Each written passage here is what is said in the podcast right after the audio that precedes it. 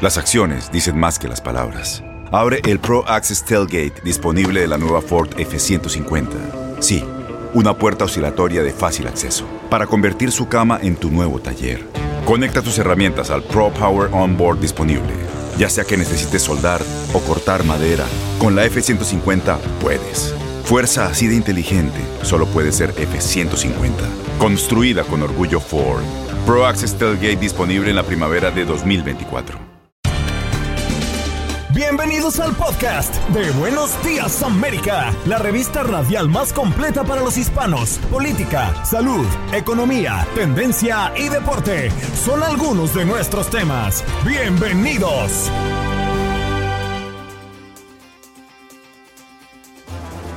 Hoy, Buenos Días América, tuvo al alcalde de Doral a propósito de que el ayuntamiento de Doral está a favor de prohibición de apuestas y casinos. El tema casinos vuelve a ser motivo de debate. Ahora el ojo está puesto en Doral. Jane Rodríguez, corresponsal de Univisión desde la Casa Blanca, nos habla del viaje que ha sostenido a Guatemala y México la vicepresidenta Kamala Harris, pero también las expectativas que se manejan en torno a la cumbre del G7. Allá está el presidente Joe Biden. Carlos Dunn, presidente de la Federación de Astrólogos de Venezuela, ¿qué es Mercurio retrógrado y cómo afecta a nuestras vidas? Carlos Horacio Santana, cirujano plástico México. Los biopolímeros son sustancias de origen vegetal o sintéticas, como derivados del petróleo, por ejemplo. ¿Qué nos puede estar haciendo el efecto? ¿Qué impactaría en nuestro cuerpo? ¿Cómo impactaría en nuestro cuerpo? Luis Omar Tapia, comentarista de TUDN en conjunto con Gabriel Sainz para hablar de la previa de la Eurocopa y además la Copa América que comienza el próximo domingo. En Buenos Días América, tu opinión importa. Llámanos, llámanos, llámanos. Teléfono en cabina 1833-867-2346. Llámanos 1833-867-2346. Llámanos.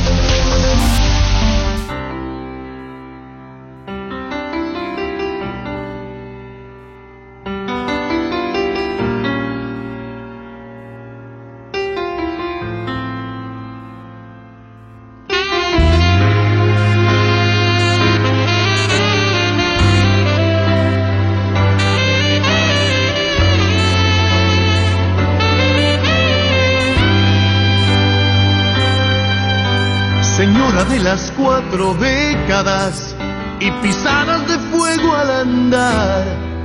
Su figura ya no es la de los quince, pero el tiempo no sabe marchitar. Ese toque sensual y esa fuerza volcánica de su mirar. Señora de las cuatro décadas, permítame descubrir que hay detrás de sus hilos de plata y esa grasa abdominal que los aeróbicos no saben quitar. Señora, no le quite años a su vida. Bueno, yo quiero disculparme con toda la audiencia porque algo está ocurriendo en el control. Algún despechado está tomando las riendas y Jorge, espero que no seas tú el que esté sufriendo de despecho hoy viernes con estas canciones. Un abrazo, querido amigo. Recuerda que cualquier cosa que esté pasando, nosotros estamos contigo. ¿Eh? 1-833-867-2346. Ese es nuestro punto de contacto, esa es nuestra línea telefónica, escuchando a nuestra gente, a nuestra audiencia. Llamen ahora y formen parte activa de este programa. De inmediato, nos vamos a la ciudad de Doral porque el ayuntamiento a favor de prohibición de apuestas y casinos, el tema casinos vuelve a ser motivo de debate, ¿no? Ahora el ojo está puesto en Doral y los concejales de la ciudad ya votaron no a los casinos. Y es una decisión que solo podría revertir sus residentes. Para explicarnos un poco lo que está ocurriendo, tenemos a su alcalde, alcalde de Doral, Juan Carlos Bermúdez. Muy buenos días, alcalde. ¿Cómo se encuentra? Buenos días, saludos a usted y a todos los que están escuchando en la radio. Alcalde, ¿qué está ocurriendo y en qué punto está la decisión si tener o no tener casinos en su ciudad?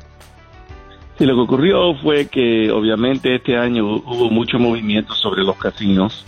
Eh, aunque hay una ley estatal que eh, se supone que los votantes del Estado tienen que votar para un acuerdo, eh, si es que existe.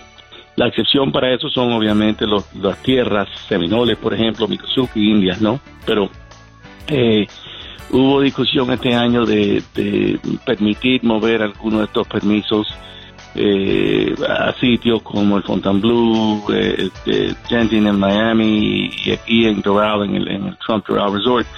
Eh, nosotros tomamos y pasamos una ordenanza dejando claro que eh, cualquier aprobación de casino o de juego tuviera que ser aprobado por los votantes de la ciudad de Doral.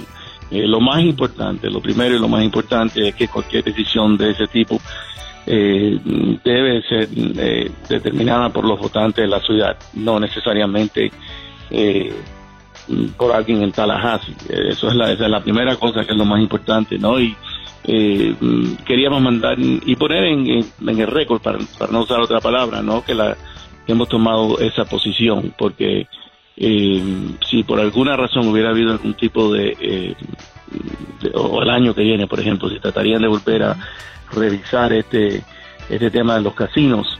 Eh, sí estamos preocupados que, que, que, algunos sitios en la ciudad puedan ser considerados sin un voto de los residentes, porque eso cambiará la cara de la ciudad totalmente. Claro, alcalde, pero usted ha pulsado la opinión, a, al menos en la calle, ¿qué es lo que quieren los residentes de Doral? ¿Quieren o no quieren un casino?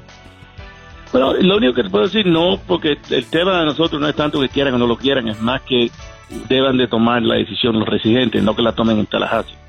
Eh, claro, pero los residentes, ¿qué opinan? ¿Cuál es la opinión que usted bueno, ha recibido? Lo que, lo que, lo que yo he pasado en cuando empezaron a seguir las historias de posiblemente haber un casino en Doral, no posiblemente, pero eh, que se había hablado y que el hijo de, de Trump, que, que, es el que de aquí, Eric Trump, había mencionado en el Washington Post la posibilidad de casino, la mayoría, decía que 99% de lo que yo recibí de los residentes era uh -huh. que no lo querían porque eso iba a impactar los valores de las propiedades de las personas.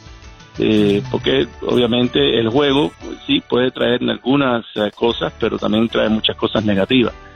Eh, hay otro problema también, que como está propuesto en Tallahassee, como estaba propuesto originalmente en Tallahassee, esos dólares no venían a Doral, se hubieran ido para, para el Estado, que eh, tener casinos y no poder eh, eh, recibir fondos fuera, fuera hasta aún más todavía un insulto a, a la comunidad.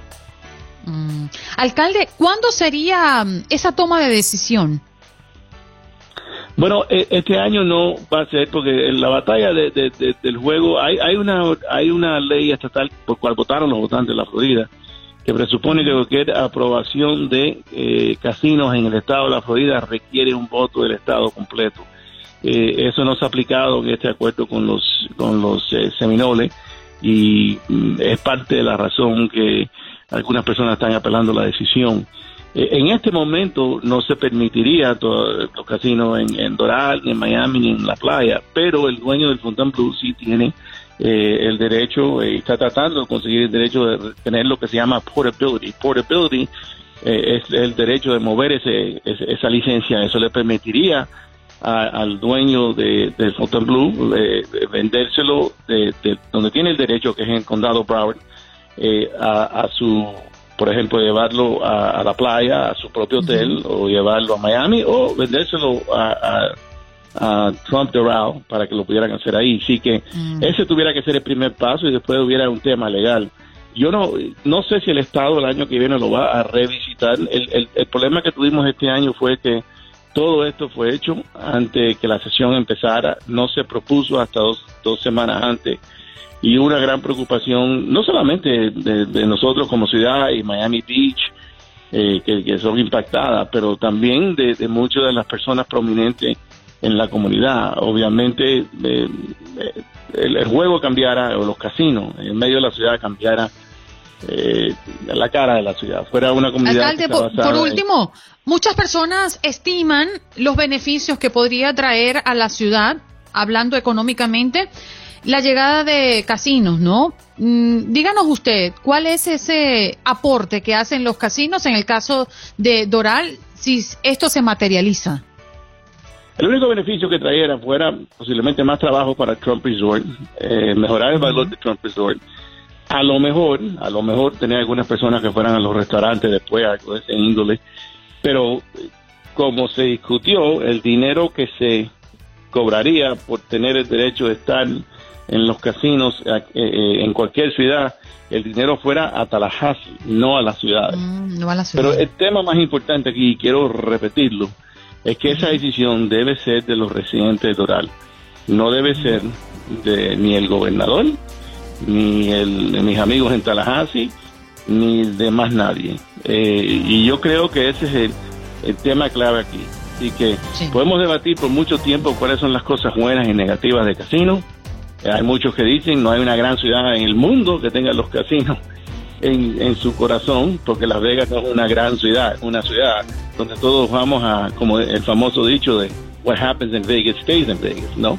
Pero eh, si vamos a tratar de traer negocios, como una ciudad, la nuestra, que te- estamos tratando de traer negocios y, y trabajos buenos que paguen buenos de profesionales, tener una calidad de vida para la familia, entonces ese es un debate que podemos tener por un tiempo, eh, Claro. por, por- por bastante tiempo. Lo Pero- entiendo, pero el alcalde. Sí, eh, es que la decisión pase por los residentes, lo entendimos. Muchísimas Correcto. gracias, alcalde, eh, por tener eh, esta disposición de hablar con la audiencia desde Buenos Días, América. Bueno, gracias a ustedes y que tengan un buen fin de semana. Tus mañanas están llenas de energía de la mano de Andreina Gandica y Juan Carlos Aguiar. Aquí, en Buenos Días América, hacemos un recorrido por esos temas que son importantes para ti. Noticias, inmigración, salud, el acontecer diario, las tendencias y por supuesto los deportes. Buenos días América, este programa es tuyo.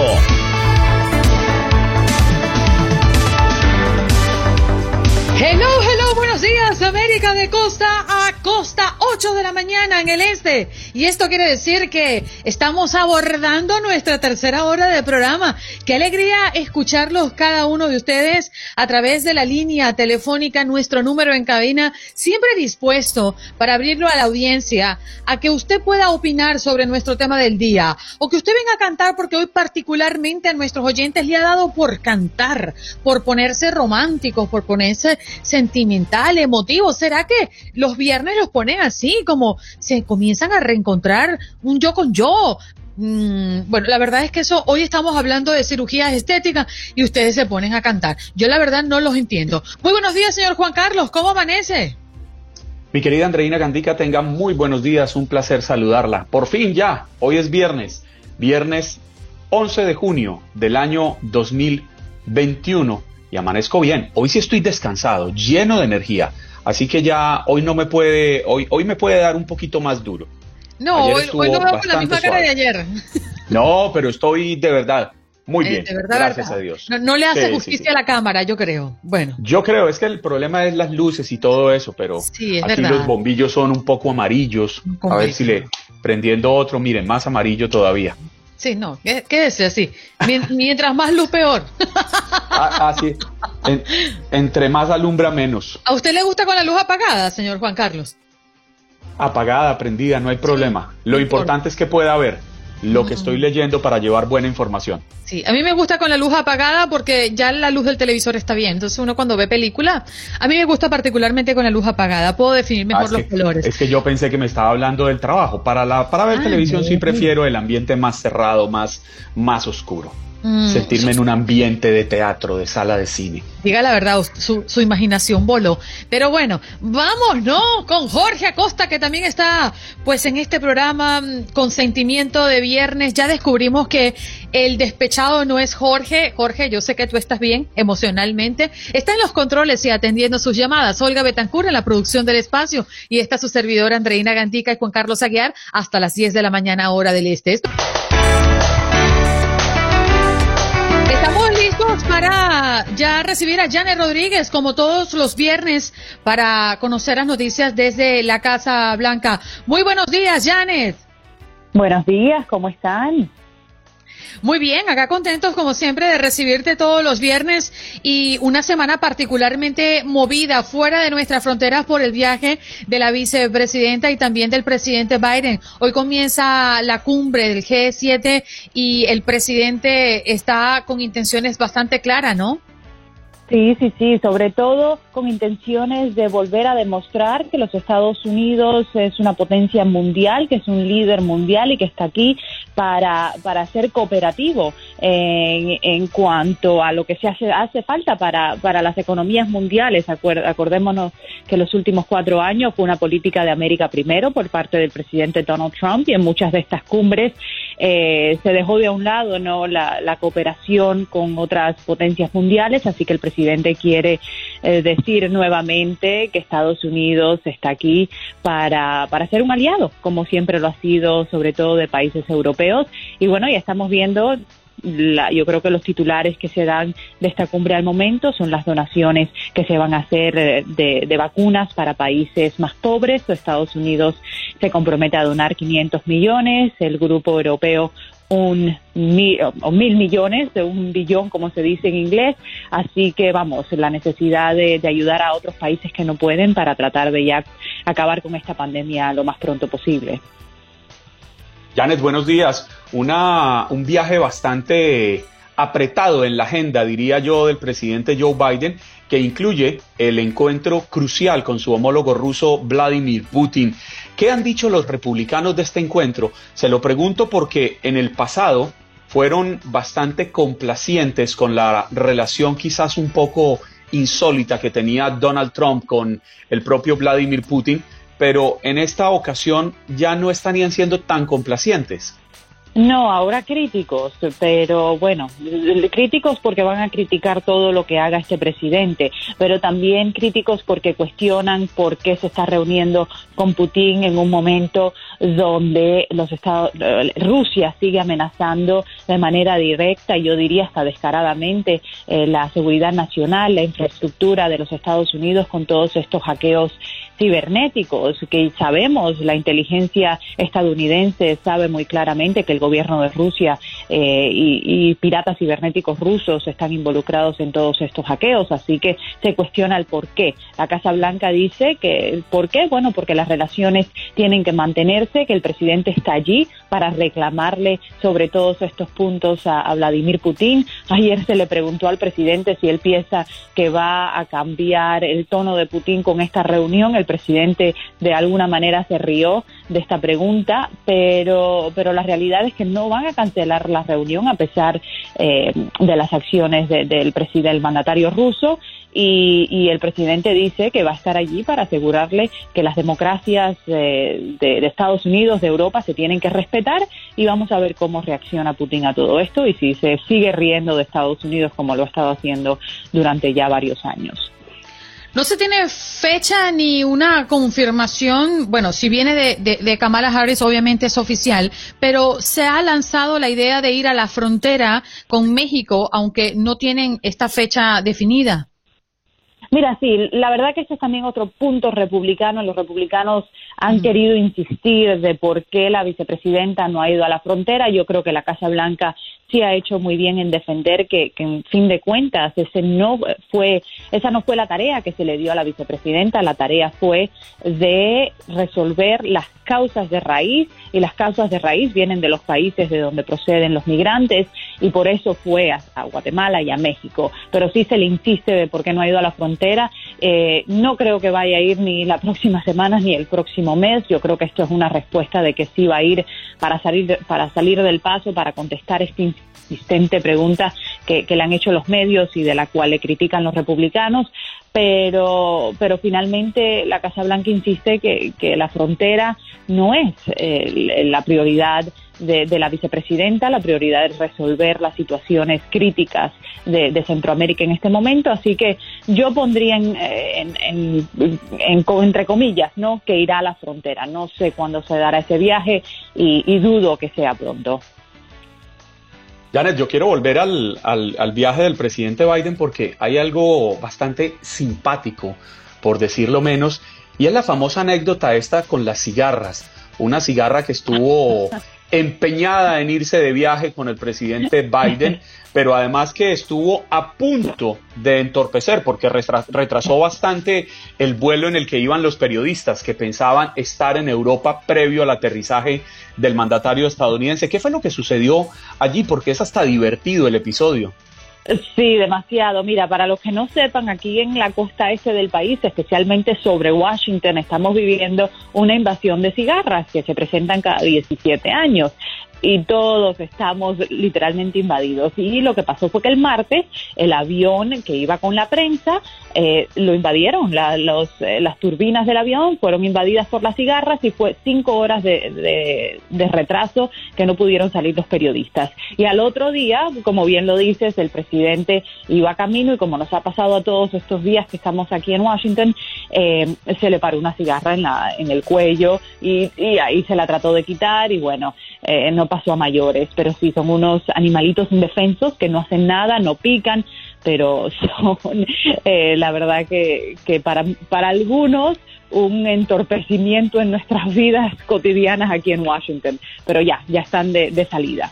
Ya está dentro de 17 años, no volverán.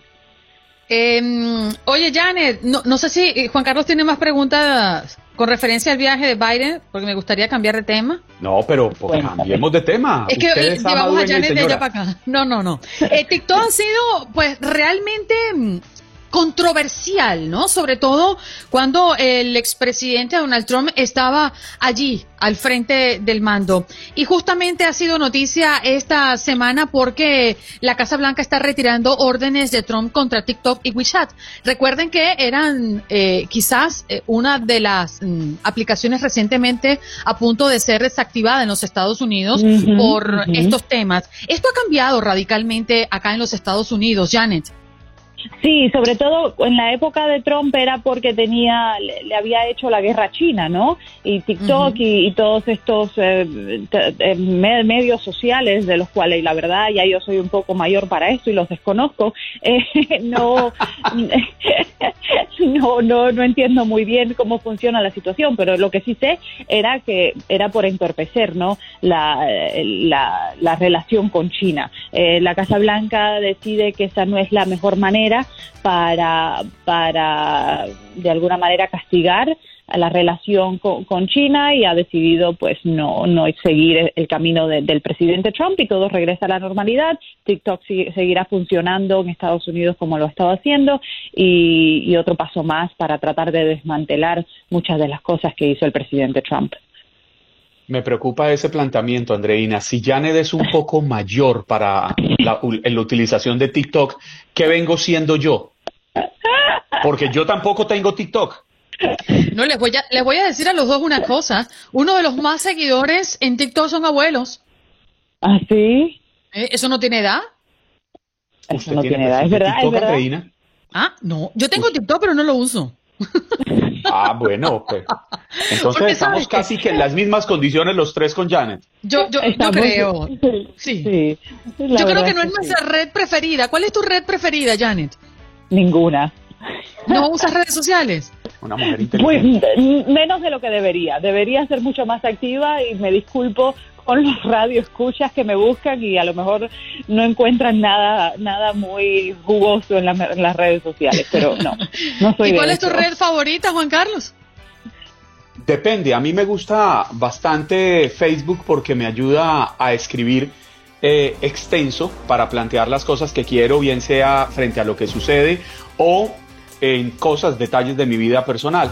Instagram me gusta compartir algunas foticos de mi trabajo, de las cosas familiares, pero últimamente me he encarretado mucho con Clubhouse para debatir allí con respeto de las cosas que suceden. Bueno, acabamos terminando de aplicaciones, a mí me encanta. Janet, somos tres tipos diferentes, así que de eso se trata. Yo creo que eso es lo rico de, de abrir y tener oportunidades al alcance de nuestra mano. Un abrazo para el chiquitico y que tengas un lindo fin de semana. Igualmente, un abrazo. Tienes mucho en tus manos. Pero con solo mover un dedo puedes dar marcha atrás con Pro Trailer Backup Assist disponible. Presentamos la nueva Ford F150 2024.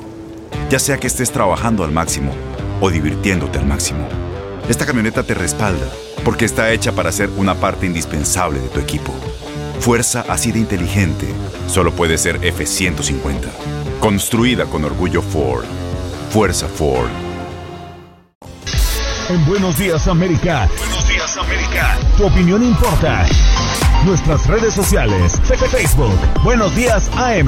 Tu opinión importa. Instagram. Buenos Días América AM. Buenos Días América AM. Tu opinión importa.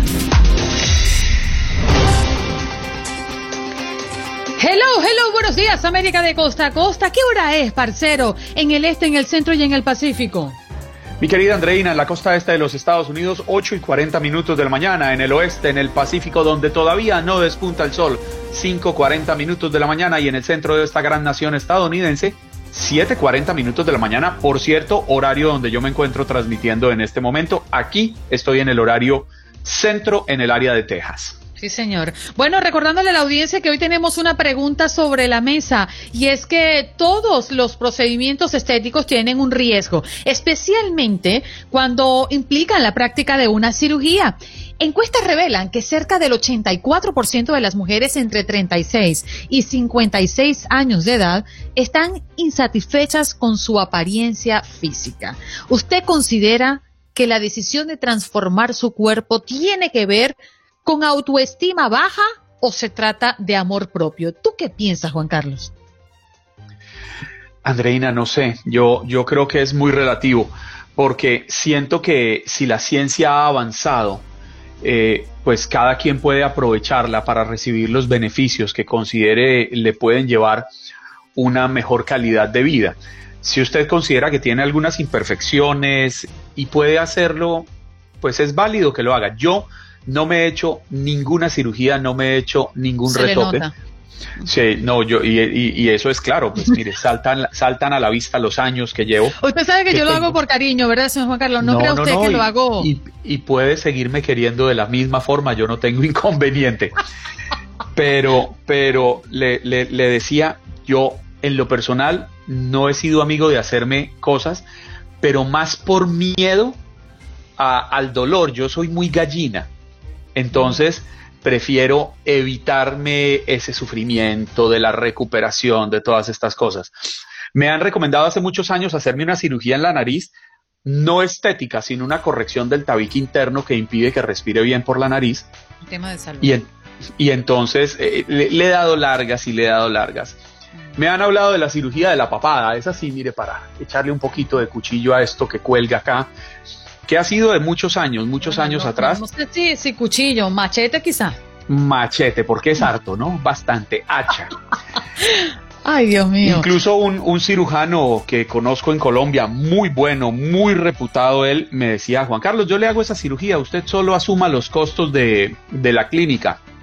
Yo le pongo mi equipo y mi trabajo y yo, no, no, doctor, muchas gracias, pero no, yo me, me abstengo.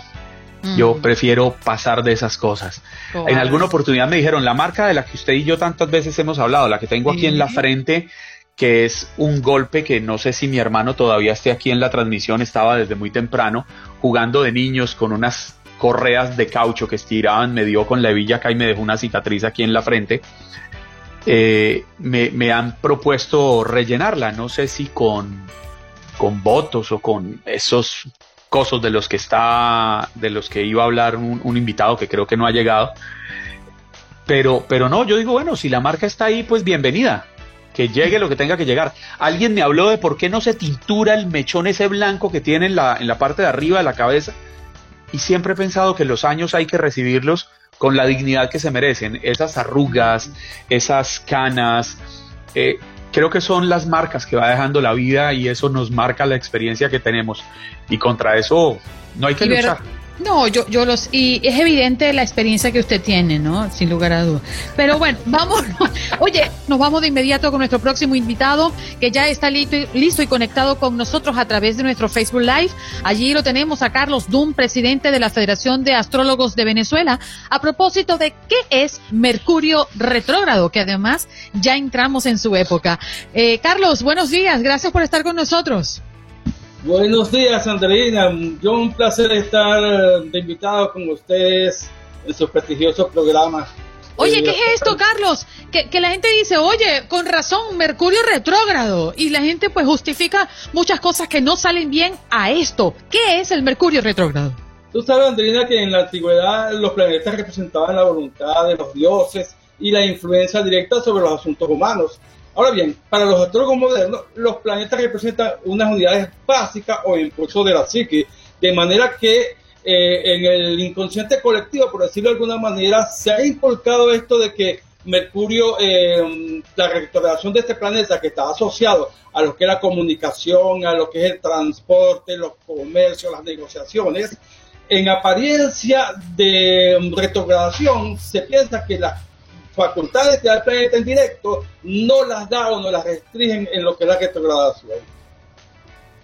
Carlos, yo, la verdad yo trato de entender y nunca he podido, aunque ni siquiera me atrevo a decir, no, los astrólogos están equivocados, usted no tiene razón, porque es que soy un total ignorante en la materia. Yo quisiera, lo que quisiera entender es cómo es que los astros tienen influencia en las personas que estamos acá en este planeta, cómo otros planetas que están tan lejos pueden lograr impactar y cambiar las cosas de quienes vivimos acá? Buena pregunta. Mira, eso es percepción básicamente de lo que tú estás mirando. Antiguamente, ¿qué había? No había televisión, no había nada, no había radio. ¿Qué hacían los, antiguos? Bueno, veían los cielos y la percepción que les daba era lo que ellos registraban, un sol esplendoroso para ir a la playa, una luna llena para el romanticismo, un Marte que se acercaba ahí rojito, que eh, parecía que se observaba pues las pasiones. Y así todos los planetas fueron involucrándose en un arquetipo, que es lo que nosotros actualmente trabajamos. No es que tienes una influencia directa, es una percepción arquetipal que se ha fijado en la psique humana. Y entonces los astrólogos trabajamos esto. De repente tú tienes que ir a la playa y tú ves que tiene unas nubes oscuras y tal, y que sé yo, ay, no puedes. ¿Qué, ¿Qué, sientes tú en ese momento? No es lo mismo que sintieras que si el sol está resplandeciente y ya tú te vas a dar un buen baño del sol. Entonces, eso es lo que afecta a nosotros, nuestra emoción y sentimiento es lo que estudiamos en base a percepciones. A ver, Carlos, ¿qué cosas no deberíamos hacer cuando Mercurio retrógrado está presente? Bueno, eh, si él está asociado, mira, al transporte, a los negocios, al comercio, no es que no debes hacerlo, es que tienes que tener más prudencia porque supuestamente en ese tiempo, que va a estar 21 o 22 días de restauración del planeta, en ese tiempo va a tener esta influencia un poco adversa a lo que tú piensas. Si Mercurio es el pensamiento arquetipal de la comunicación, quiere decir que tengo que estar más atento a todo lo que digo, a todo lo que escucho, porque en este momento puedo de algún de, lo que es la información que estoy recibiendo. Entiendo, pero es, esa percepción es diferente a la que pueden ejercer los planetas, o, no sé si todos los planetas, pero al menos lo que hablan de que la luna impacta aquí en el movimiento de las mareas, que sube, que baja, es totalmente distinto entonces, porque aquí sí hay unos fenómenos físicos. Sí, por supuesto, y los hay, si lo hay de la Luna, lo hay del Sol, lo hay de otros planetas también que están más cerca a nuestra Tierra, que es el centro para nosotros la astrología geocéntrica. Nosotros somos el centro de todo y todo nos está afectando. Por, mira, no se sabe si es rayos gamma, no se sabe si es lo, mm, lo, gravitacional, no se sabe si hay una especie de rayos especiales. Lo que sí sabe es que hay una afectación. Lo acabas de decir en este momento, las lunas y las mareas, el, mm, casi el 97% del ser humano es agua, también nos afecta a nosotros, las plantas, los animales, en su ciclo de reproducción, entonces, a nosotros precisamente en los sentimientos, en las emociones que, sentimos normalmente. Carlos, ¿dónde podemos ubicarte si alguien quiere explorar un poco más de la astrología y conocer más de Mercurio retrógrado? ¿Cómo no? Pueden escribirme a mi correo carlosdon1 arroba gmail.com carlosdon1 arroba gmail.com o en, en, mis redes sociales, Dun con M. En mis redes sociales. con M, D-U-M, Dum. Mm. Carlos, muchísimas gracias por estar con nosotros. Y no voy a firmar nada durante este día. ¿Hasta cuánto dura? hasta el 20... Eh, comenzamos el 30 de mayo, eso va a durar hasta el 26 de junio aproximadamente. Y no es que no firme documento, es que estés más atenta a todas las cosas, cuando coges un transporte, tu vehículo, las negociaciones, las llamadas con firma que te están dando. Eh, una una prueba más, Carlos, disculpa que te interrumpa porque el tiempo se nos fue. Una, una prueba más es que Juan Carlos ha tenido problemas para el viaje, bueno, no, no sabe, se le ha retrasado los vuelos, es una cosa complicada. Carlos Dun, astrólogo, allí está con nosotros Carlos Horacio Santana, cirujano plástico, pues desde México. ¿Cómo estás, doctor? ¿Qué tal, Andreina, Juan Carlos? Eh, muy bien ustedes, mucho gusto en volver a verlos y estar aquí en su transmisión. Bueno, hoy justamente, gracias doctor, hoy justamente sobre la mesa estamos preguntándole a la audiencia si considera que esa decisión de hacernos algunos cambios eh, en nuestro cuerpo se deba a baja autoestima o se trata de amor propio. Y bueno, hemos tenido la oportunidad de escuchar diversas opiniones al respecto, pero hoy nuestro tema tiene que ver con usted, doctor, con los biopolímeros, que son sustancias de origen vegetal o sintético. Eh, eh, y muchas personas desconocen qué es y qué impacto puede tener en nuestro cuerpo. Así es. Bueno, este, este tipo de sustancias, los biopolímeros, son eh, sustancias que no son biodegradables, no son compatibles con nuestros tejidos, no se pueden utilizar en, menor o mayor medida para fines estéticos. Existen de muchos este, tipos y de diferentes este, contenidos. Muchas veces se utilizan no solo para tener fines estéticos en la, en la cara, de, de faciales, para las arrugas, para los surcos, eh, sino que también ayudan o se han utilizado para aumentos de mama, para aumentos de glúteos, y eh, tienen una situación en la cual voluminizan muy bien esas partes, pero son condicionantes que tienen, eh, son situaciones que se manejan de origen eh, reumatológico, dan, son, tienen efectos gatillos para provocar este, alteraciones o enfermedades muy, muy similares al lupus, similares a la fibromialgia, a la artritis reumatoide. Entonces, el detalle con esto es que la FDA ya tiene bien aprobado qué tipo de sustancias sí podemos utilizar nosotros para realizar procedimientos estéticos o con fines estéticos y cuáles de, plano tenemos que estar evitando. Eh, existen, como les digo, muchos, muchos de estos este, biopolímeros son aceites minerales, eh, aceites inclusive que se utilizan para la cocina, o sea, son eh, elementos en los cuales no tienen ninguna semejanza con lo que nosotros como cirujanos plásticos este, utilizamos. Y el detalle con esto es que puede pasar mucho tiempo cuando nuestros pacientes utilizan este tipo de, elementos. Puede pasar 5, 10, 15 años, hasta 20 años. He tenido yo casos en los cuales eh, no tienen ninguna circunstancia, no tienen ninguna molestia y de repente empiezan con inflamaciones, con dolores, eh, con molestias que aquejan ya su vida cotidiana y su calidad de vida. Entonces, el detalle con los biopolímeros es que estas sustancias desafortunadamente son producen una enfermedad que las va a acompañar toda la vida. Eso es algo que tiene que yo soy muy enfático con mis pacientes. Son este, enfermedades que se, se pueden controlar, mas no se pueden curar. Esto cuando una, una vez que el, biopolímero se instala en los tejidos de nuestro organismo, no solamente provoca alteraciones este, asimétricas o, bolitas o necrosis o, o, o disrupciones de, con fines estéticos, sino que al ser una sustancia que no, se, no es biodegradable, puede pasar, sobre todo es muy común que tenemos alteraciones sistémicas a nivel pulmonar y a nivel renal. Entonces, cuando llegan nuestros pacientes ya después de 15 hasta 30 años, eh, hemos tenido casos documentados, ya este tipo de biopolímeros ya está diseminado por todas partes. Son enfermedades o son padecimientos que producen eh, de carácter a veces paliativo, en lo cual nosotros solamente hacemos resecciones de la zona en la que están afectada pero la probabilidad de que reincidive esto, de que produzca bolitas, de que vuelva a tener alteraciones, eh, asimetrías y, disrupciones en la piel y en el organismo, inclusive infiltran hasta el músculo, es muy alta. Entonces, desafortunadamente a veces la gente acude con personas que no están certificadas y no saben mucho cuál es el medicamento o lo que le están poniendo. Entonces yo lo que siempre le recomiendo es que, bueno, si no se van a poner algún relleno facial o, algo para, mejorar su estética, que mínimo, si van con otra persona, que siempre les aseguren qué es lo que les están poniendo, que les enseñen la cajita y que tengan la certeza de que es algo que está aprobado por la FDA para uso con fines estéticos.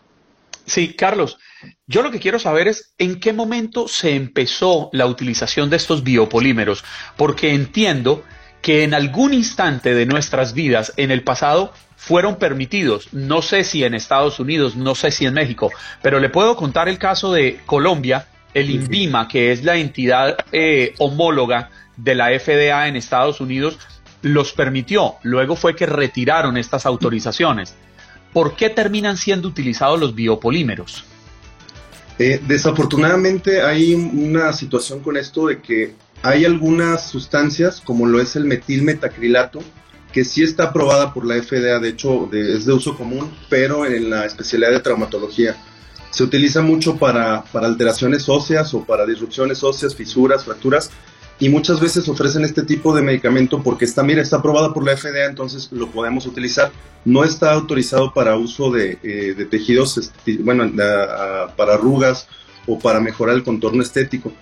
Antes sí se creía, bueno, eh, afortunadamente eh, va, se van haciendo estudios, va evolucionando todo y se va determinando ya en tiempos actuales, porque esto en México, sobre todo yo, cuando tuve oportunidad de hacer mi especialidad en la Ciudad de México, eh, yo, y, bueno, me, cayó el mente de que eran muchos de las pacientes que llegaban a con nosotros en el, más o menos en la década de los noventas o los, a finales de los ochentas y noventas en México tuvo muchísimo auge este tipo de, de elementos químicos, entonces llevaban pacientes que ya tenían casi 20 años con esto sin ningún problema y empezaban de repente con, con molestias, con dolores, con inflamaciones, porque es una enfermedad que puede ser, se puede presentar en agudo o se puede presentar en crónico.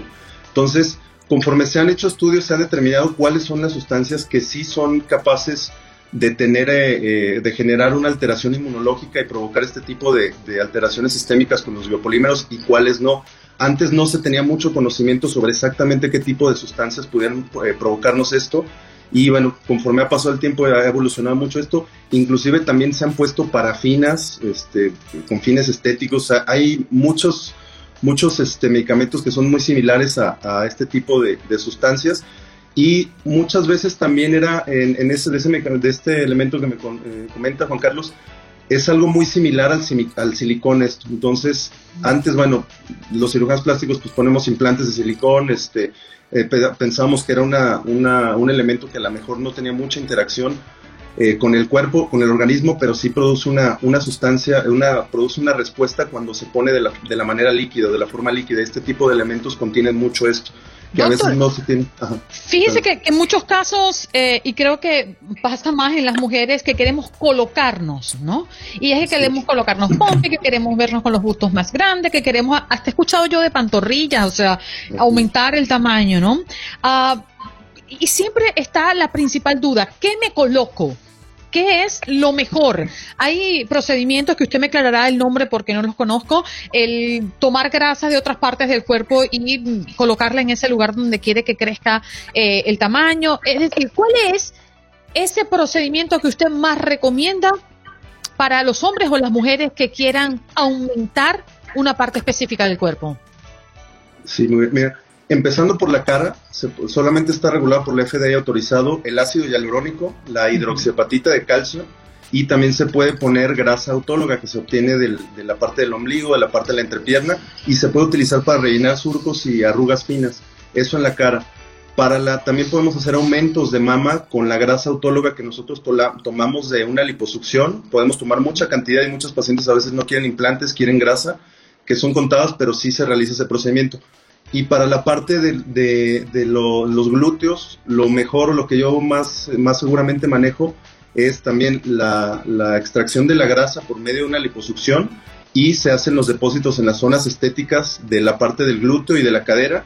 E inclusive cuando los pacientes no tienen mucha cantidad de grasa para lograr el objetivo o la expectativa del aumento glúteo o el envejecimiento glúteo que, que se tiene, también tenemos el uso de los implantes, que son las, las, los elementos que tenemos los cirujanos plásticos más a la mano son los más seguros y son los que estamos con los que estamos seguros que no vamos a provocar ninguna enfermedad o ninguna alteración como lo es la enfermedad por biopolímeros. Óigame, Carlos, usted viene y le daña la cabeza a Andreina. Ella se queda pensando y pensando qué me hago, qué me retoco. ¿Por dónde empiezo? Carlos, ¿qué debe, ¿qué debe buscar una persona si quiere encontrar un cirujano plástico confiable? Porque usted muy bien lo sabe, ustedes los cirujanos serios terminan afectados por estos médicos de garaje que exponen las vidas de los pacientes, de las personas que confían y creen en ellos. ¿Cómo saber quién es serio, quién es responsable? Así es como lo bien lo dices Juan Carlos, desafortunadamente eh, a veces las, las personas por, por ignorancia o por desconocimiento de lo que es un especialista para cada rama, acuden con personas que se hacen pasar por, por, este, por cirujanos plásticos o por, por personas que realizan estos procedimientos. Entonces, lo más importante que tiene que acudir, que tiene que revisar una persona cuando se quiera hacer cualquier procedimiento estético es que sea un cirujano plástico certificado. Como les comentaba, existe una, la Asociación Mexicana, bueno, aquí en México es la Asociación Mexicana de Cirugía Plástica Estética y Reconstructiva, que está regulada por la CONASEM, que es la Comisión Nacional de Especialidades, y es muy sencillo entrar a su página, de hecho ustedes ponen directorio de cirugía plástica y pueden poner mi nombre completo, pueden poner este mi número de certificación y ahí les aparece toda la información donde yo cursé mi especialidad, todos los, los cursos que he tomado, las acreditaciones y sobre todo mi certificación, de qué año a qué año yo estoy certificado y avalado por mi Consejo de Cirugía Plástica, en el cual yo avalo que tengo la capacidad para realizar cualquier tipo de procedimiento, tanto estético como reconstructivo. Entonces, antes de cuando vayan seleccionado un especialista, es muy importante verificar esto. Es lo más mm. importante de todo, que sea un, cirujano plástico certificado. Bien, doctor, muchísimas gracias por eh, estar con nosotros esta mañana en Buenos Días América. ¿Dónde podemos conseguirlo? Quizás sus redes sociales. Así es, estamos en, Instagram, estamos como eh, arroba doctor Carlos Santana. En Facebook también estamos como doctor, eh, Carlos Santana. Ahí están todos los este, nuestras redes sociales y los teléfonos donde pueden ustedes solicitar una, vía, una cita, inclusive por vía de, videollamada en, pacientes con Estados Unidos es muy frecuente y ahí está toda la información para que agenden y realicen una cita con nosotros. Nos quedan apenas segundos, pero doctor, respóndame si sí o no. Eh, yo tenía una amiga que decía, el que eh, eh, la, persona que se intervenga quirúrgicamente para algo estético, una vez lo hace dos y tres veces. ¿Eso es verdad? Pues de repente sí tenemos pacientes que sí empiezan con una y quieren otra y yo la verdad este pues sí hablo muy yo soy muy honesto y soy muy claro con lo que realmente necesitan y lo que yo realmente les les puedo ofrecer para mejorar cosas que no necesitan realmente pues yo les sabes que no no hay necesidad de esto pero Venga, no, no, no, se, no, no, se vaya, Carlos. Vamos a un corte de comerciales. Por favor, acompáñenos un par de minutitos en el Facebook Live, si le parece. Nosotros ya regresamos. Esto es Buenos Días, América. Como dicen los grandes, la liga se gana partido a partido. Partido a partido. En Buenos Días América, Contacto Deportivo. Y hoy nos vestimos de fiesta, estamos de lujo porque ya contamos con un par de personajes que nos acompañan el día de hoy. Gabo, nuevamente bienvenido a tu show. Hola Andreina, Juan Carlos, muy buen día América. Y pues bueno, sí, tenemos eh, aquí conectado ya con nosotros, gran amigo, gran compañero de TUDN, Luis Omar Tapia, un hombre que, que obviamente cuando uno lo menciona se evoca la UEFA Champions League, obviamente, y todos los torneos europeos. Luis Omar, qué gusto tenerte en Buenos Días América, ¿cómo estás? Estás en mute, por favor activa tu micrófono, Luis. Ah, sí, ahora sí, ahora sí. Ahora sí, perfecto. Estuve hasta últimas horas de la noche preparando el partido de la inauguración de la Eurocopa, así que lo siento, mándame el primer café. ¿Cómo les va? Fuerte abrazo para todos. Y que, a ver, a, guiar. Atrévase, hermano, atrévase. ya le llegaron con el chisme, Luis Omar. No, no, no. El, el, tema, el tema no es de atreverse, el tema es de miedoso. Por eso, atrévete, atrévete, como dice la canción, salte del closet, pero no del closet. Claro. Bueno, vamos no, pues. No literal. no literal. Ya que eh, Don Tapia eh, está preparadito, afinado, hablemos de este partido que estará subiendo el telón de una Eurocopa que nos tuvo en espera, en stand-by, un año precisamente por la pandemia. Italia-Turquía. ¿Es un partido resuelto para la selección ítalo? Eh, bueno, eh, podríamos decirlo que sí, por la forma como llega esta Italia a la Eurocopa de una forma invicta, la selección que más goles uh, marcó, incluso te digo más, en 10 partidos en esta eliminatoria para esta Eurocopa, marcó 37 goles, que es la misma cantidad de goles que anotó Italia en las eliminatorias para la Euro pasada y el Mundial de Rusia que quedó eliminado. Así que imagínate, esta ya es una maquinita de convertir goles, pero enfrente tiene una selección de, Turquía eh, que digamos desconocida, Mucha gente conoce dos o tres jugadores muy bien, algunos juegan en Italia, otros en, Alemania, en Francia, pero es una selección muy bien armada. Su técnico es el que hizo historia con esta selección en el Mundial de Corea-Japón, que lo llevó hasta, hasta el tercer puesto de aquel Mundial, que incluso sorprendió a la Gran España, que era una de las grandes favoritas para aquella Copa por esa generación de oro. Pero yo creo que va a ser un partido muy difícil eh, especialmente los partidos de apertura son difíciles. Lo único malo contra Turquía es que esta va a ser la cuarta vez, creo, que juega un partido de apertura de un torneo de, envergadura como es la Eurocopa y todos los partidos que jugó en apertura los terminó perdiendo. Sí, sin duda, eh, Luis Omar, creo que eh, esperando, digo, ya decía Andreina, el tema de la pandemia nos, nos alargó la Eurocopa, el poder disfrutarla. Ya hablamos del Turquía contra Italia, coincido contigo plenamente, me parece que puede ser un partido a modo para Italia y de hecho en las últimas ocasiones que se han enfrentado en los últimos 10 partidos, los 7 siete ha ganado Italia, tres empates, nunca le ha ganado Turquía a Italia un partido eh, prácticamente. Entonces, bueno, eh, en ese sentido, ya, ya platicamos de Italia y creo que, no sé, digo, tenemos a lo mejor nuestras reservas para esperar que pueda ser campeón eh, de la Euro, solamente ha sido campeón en el 68. ¿Quiénes son tus candidatos para levantar el título? Bueno, sin duda el candidato del mundo entero es Francia. Lo era antes de Karim Benzema y ahora con el gato Karim es mucho más favorito todavía porque ese ataque eh, va a ser fantástico si llega a jugar con esos cuatro hombres de que se eh, está hablando en Francia, que juegue Griezmann de media punta, que juegue Mbappé por la izquierda, el gato por delante y Kingsley Coman por la banda derecha. Así que imagínate, y los dos hombres de contención que tienen, que son para mí eh, los dos mejores en Europa hoy en día, que es eh, Engolo Kanté y, Paul Pogba. Así que, que, para qué hablar de la defensa, pero del medio campo para arriba es una selección muy poderosa. Es la gran favorita, la gran candidata. Para mí, personalmente, creo que si hay una selección que puede dar el campanazo y levantar un trofeo a nivel histórico, es Inglaterra, porque se habla de que es una selección muy joven, pero la gente que te dice en el periodismo deportivo, no, que es una selección muy joven, pero detrás de cada uno de estos chicos de 23, 24 y 25 años, hay más de 150 partidos cada uno en la Liga Premier, o sea, de que pueden ser jóvenes, pero tienen mucho talento y experiencia. Ahora que... Sí, adelante, Gabo. No, no, no, no, Andreina. Eh, quería detenerme en la selección de España porque eh, la mirada está puesta en ese cuarto trofeo, algo que nadie ha conseguido. España vuelve a estar entre los aspirantes, sin lugar a dudas, porque siempre es un candidato, aunque llegue a esta cita, pues con varias ausencias significativas. Ahí están los Sergios, que no van a estar, Ramos y Sergio Busquets. ¿Cuáles serán los referentes en este combinado que se perfila joven? Es una muy buena pregunta eh, y yo te puedo decir hoy en día, de, después de tantos años de experiencia, de que esta selección de España no tiene un referente. Eh, desde aquella selección de los Xavi, eh, de los Iniestas y todos estos jugadores, hasta Sergio Ramos y hasta Sergio Busquets, de aquí, desde los Sergios para acá, no, para mí no hay un referente. Le dieron la cinta de capitán a Jordi Alba, que me parece que para mí, como dicen en España, es un flan. ¿no? Le queda grande aparte, ¿no?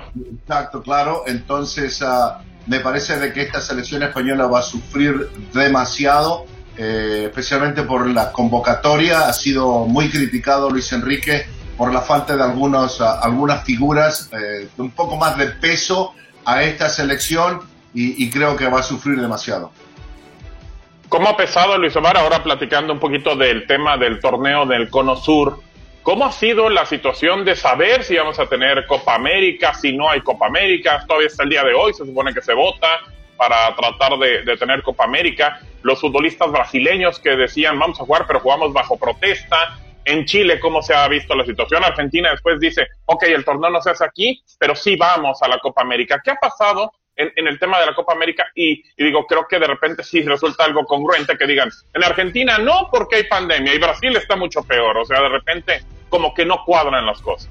Bueno, lo que no cuadra tampoco es de que eh, en Colombia no se hablaba acerca del problema social, que es lamentable eh, para un país tan bello como es Colombia, no digo porque mi señora es colombiana, eh, entonces de que también se hable acerca del el problema social y deportivo, ¿no? Y, y, lo de la pandemia.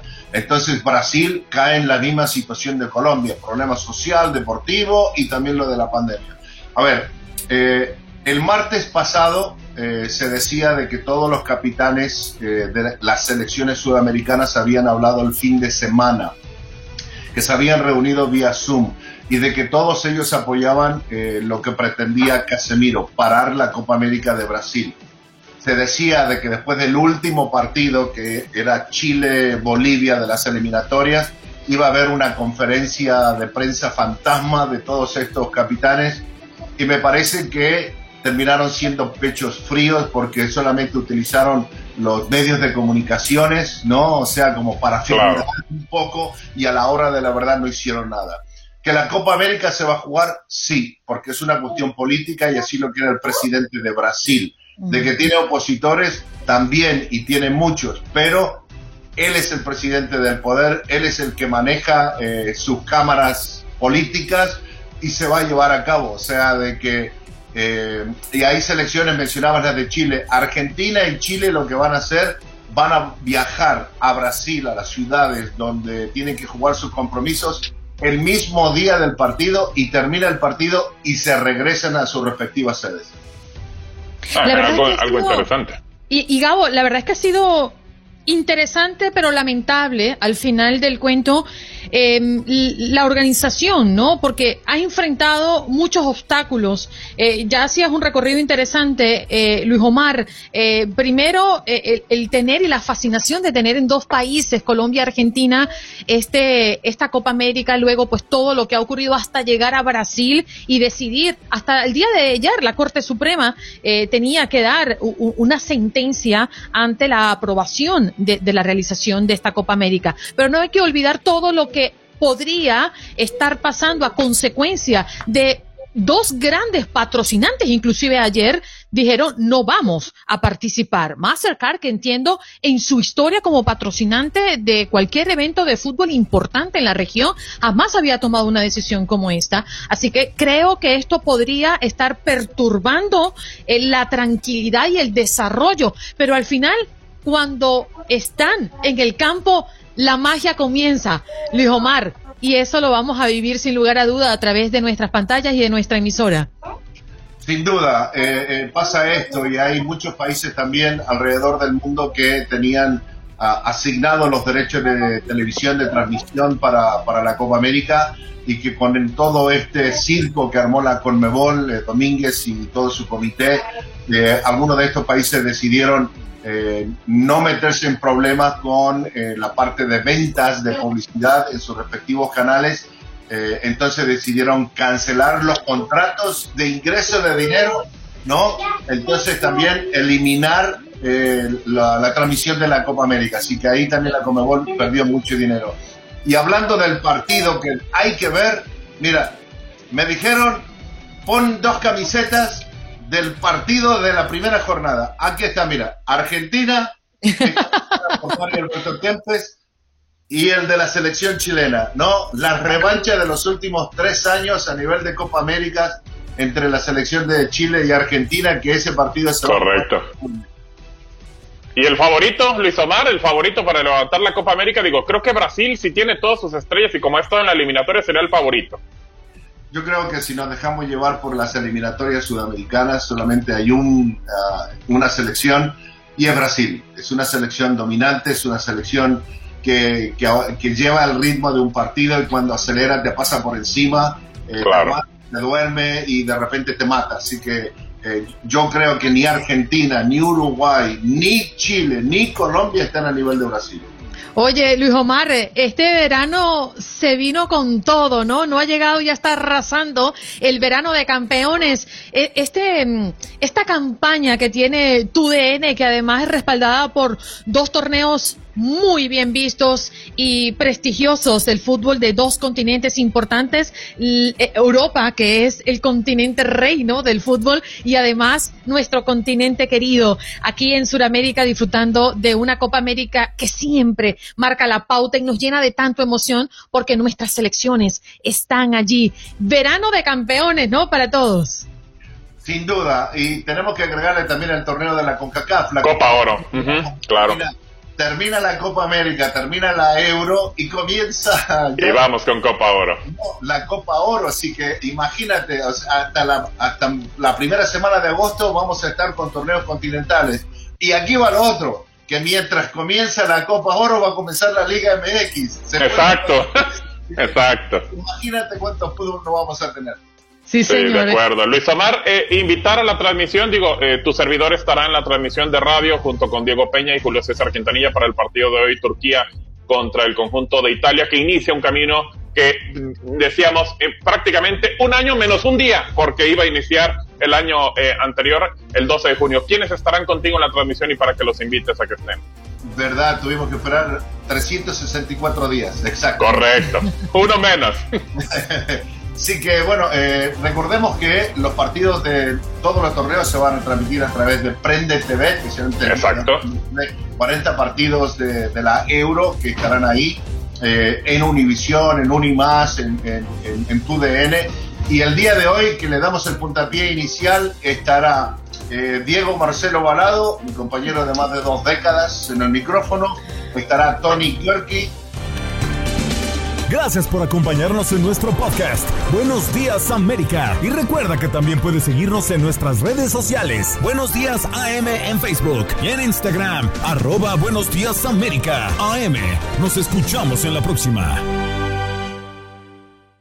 Boost Mobile tiene una gran oferta para que aproveches tu reembolso de impuestos al máximo y te mantengas conectado. Al cambiarte a Boost, recibe un 50% de descuento en tu primer mes de datos ilimitados. O, con un plan ilimitado de 40 dólares, llévate un Samsung Galaxy A15 5G por $39.99. Obtén los mejores teléfonos en las redes 5G más grandes del país. Con Boost Mobile, cambiarse es fácil. Solo visita boostmobile.com. Boost Mobile, sin miedo al éxito. Para clientes nuevos y solamente en línea, requiere AroPay. 50% de descuento en el primer mes requiere un plan de 25 dólares al mes. Aplican otras restricciones. Visita boostmobile.com para detalles.